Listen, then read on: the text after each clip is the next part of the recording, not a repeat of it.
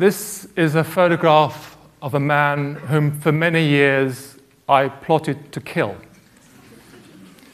This is my father, Clinton George Bageye Grant. It's called Bageye because he has permanent bags under his eyes. As a 10 year old, along with my siblings, I dreamt of scraping off the poison from fly killer paper into his coffee, uh, grounded down glass and sprinkling it over his breakfast, loosening the carpet on the stairs so he would trip and break his neck.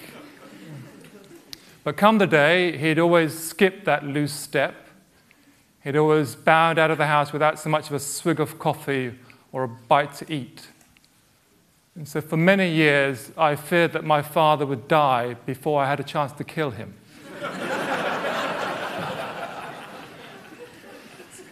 Up until uh, our mother asked him to leave and not come back, uh, Bageye had been a terrifying ogre. He teetered permanently on the verge of rage, uh, rather like me, as you see. Uh, he worked nights at Vauxhall Motors in Luton and demanded total silence throughout the house so that when we came home from school at 3.30 in the afternoon, we'd huddle beside the TV and rather like uh, safe crackers, we'd twiddle with the volume control knob on the TV so that it was almost inaudible. And at times when we were like this, there was so much shh, so much shh going on in the house that I imagine us to be like the German crew of a U-boat creeping along the edge of the ocean, whilst up above on the surface HMS Bageye patrolled, ready to drop death charges at the first sound of any disturbance.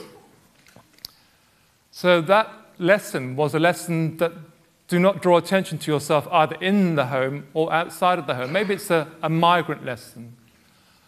We were to be below the radar.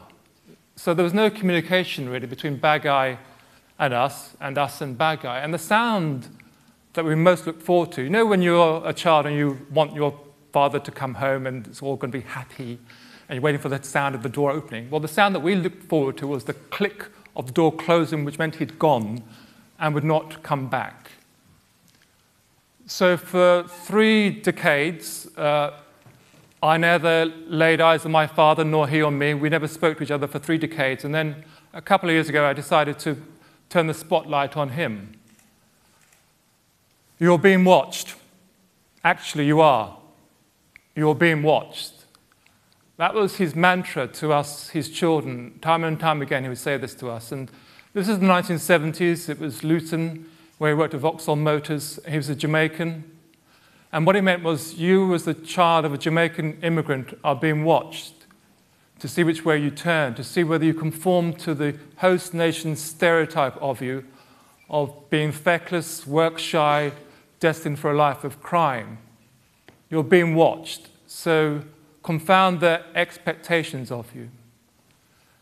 To that end, uh, Bageye and his friends, mostly Jamaican, exhibited a kind of Jamaican bella figura. Turn your best side to the world, show your best face to the world. If you have seen some of the images of the uh, Caribbean people arriving in the 40s and 50s, you might have noticed that a lot of the men wear trilbies. Now, there was no tradition of wearing trilbies in Jamaica. They invented that tradition for their arrival here. They wanted to project themselves in a way that they wanted to be perceived. So that the way they looked and the names that they gave themselves defined them. So Bageye is bald and has baggy eyes. Tidy Boots is very fussy about his footwear.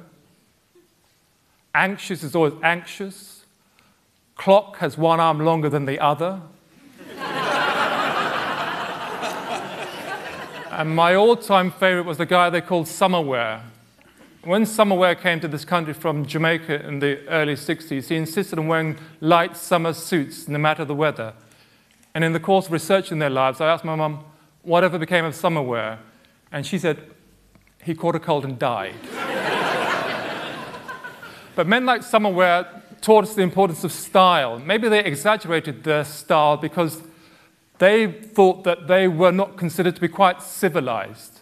And they transferred that generational attitude or anxiety onto us, the next generation, so much so that when I was growing up, if ever on the television news or radio a report came up about a black person committing some crime, a mugging, a murder, a burglary, we winced along with our parents because they were letting the side down.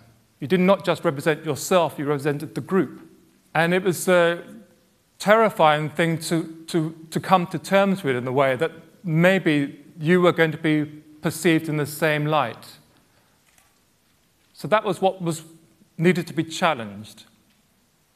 Our father and many of his colleagues exhibited a kind of um, transmission but not receiving. They were built to transmit but not receive. We were to keep quiet. Um, when our father did speak to us, it was from the pulpit of his mind. They clung to certainty in the belief that doubt would undermine them. But when I am working in my house and writing, after a day's writing, I rush downstairs and I'm very excited to talk about Marcus Garvey or Bob Marley, and words are tripping out of my mouth like butterflies, and I'm so excited, and my children stop me and they say, Dad, Dad, nobody cares. but they do care, actually. They cross over. Somehow they find their way to you. They shape their lives according to the narrative of your life, as I did with my father and my mother, perhaps, and maybe Bageye did with his father. And that was clearer to me in the course of looking at his life um, and understanding, as they say, the Native Americans say, do not criticize the man until you can walk in his moccasins. But in conjuring his life, it was okay and very straightforward to portray a Caribbean life in England in the 1970s with um, bowls of plastic fruit, polystyrene ceiling tiles, uh, settees permanently sheathed in the transparent covers that they were delivered in. But what's more difficult to navigate is the emotional landscape between the generations.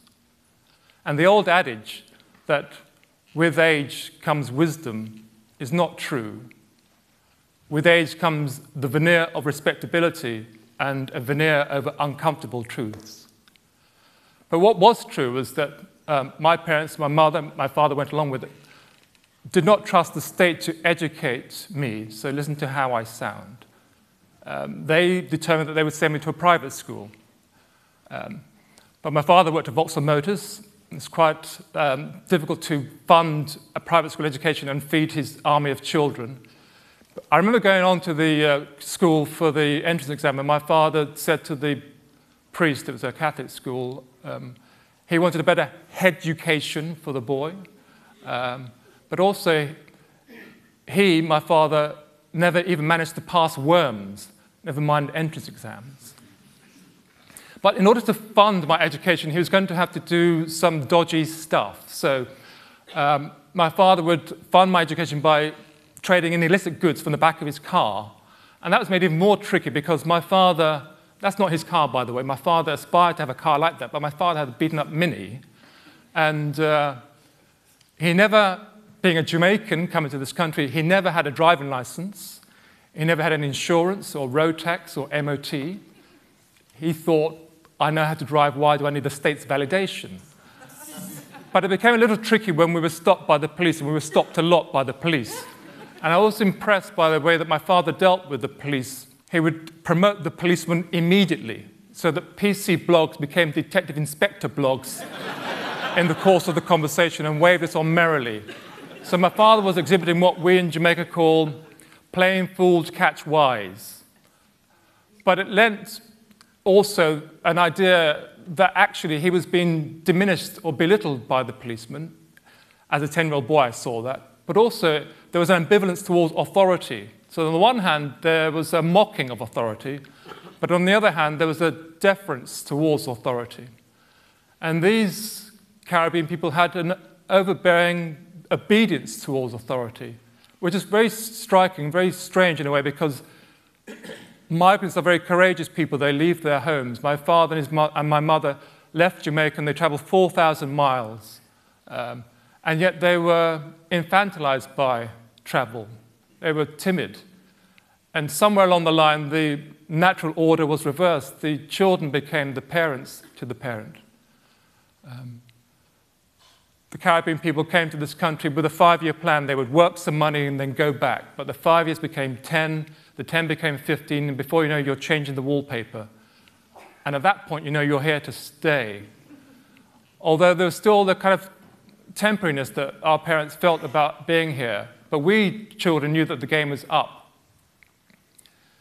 I think there was a feeling that they would not, they would not be able to continue with the ideals of the life that they expected. The reality was very much different. And also, that was true of the reality of trying to educate me. Having started the process, my father did not continue. It was left to my mother to educate me. And as George Lamming would say, it was my mother who fathered me.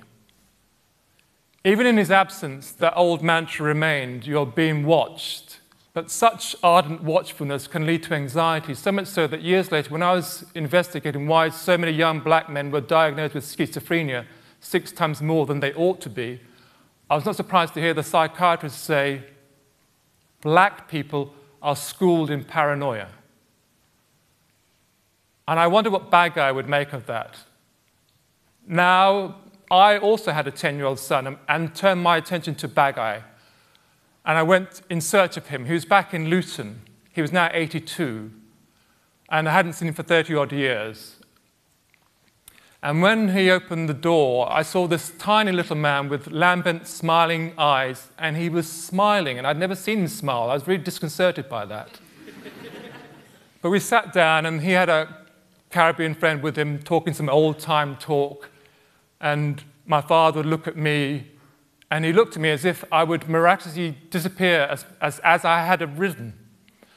And he turned to his friend and said, This boy and me have a deep, deep connection, deep, deep connection. But I never felt that connection. If there was a pulse, it was very weak or hardly at all. And I almost felt in the course of that reunion that I was auditioning to be my father's son. When the book came out, it had fair reviews in the national papers, but the paper of choice in Luton is not The Guardian, it's the Luton News. And the Luton News ran the headline about the book, the book that may heal a 32 year old rift. And I understood that could also represent the rift between one generation and the next, between people like me and my father's generation. But there's no tradition in Caribbean life of memoirs or biographies it was a tradition that you didn't chat your business in public. But I welcomed that title, and I thought, actually, yes, there is a possibility this will open up conversations that we'd never had before. This will close the generation gap, perhaps. This could be an instrument of repair. And I even began to feel that this book may be perceived by my father as an act of filial devotion. Poor deluded fool. Bageye was stung by what he perceived to be the public airing of his shortcomings. He was stung by my betrayal. And he went to the newspapers the next day and demanded a right of reply. And he got it with the headline, Bageye Bites Back. and it was a coruscating account of my betrayal. I was no son of his. He recognized in his mind that his colors had been dragged through the mud and he couldn't allow that. He had to restore his dignity. And he did so. And initially, although I was disappointed, I grew to admire that stance. There was still fire bubbling through his veins, even though he was 82 years old. And if it meant that we would now return to 30 years of silence, my father would say, if it's so, then it's so. Jamaicans will tell you that there are no such thing as facts, there are only versions. We all tell ourselves the versions of the story that we can best live with. Each generation builds up an edifice which they are reluctant or sometimes unable to disassemble. But in the writing, my version of the story began to change. And it was detached from me. I lost my hatred of my father. I did no longer want him to die or to murder him. And I felt free, much freer than I'd ever felt before. And I wondered whether that freeness could be transferred to him. In that initial reunion,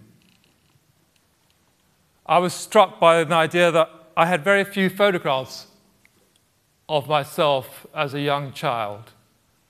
Uh, this is a photograph of me, nine months year old. In the original photograph, I'm being held up by my father, Bageye. But when my parents separated, my mother excised him from all aspects of our lives. She took a pair of scissors and cut him out of every photograph. and for years, I told myself the truth of this photograph was that you are alone, you are unsupported. But there's another way of looking at this photograph. This is a photograph that has the potential for a reunion, a potential to be reunited with my father and in my yearning to be held up by my father, I held him up to the light. In that first reunion, it was very awkward and tense moments. And to lessen the tension, we decided to go for a walk.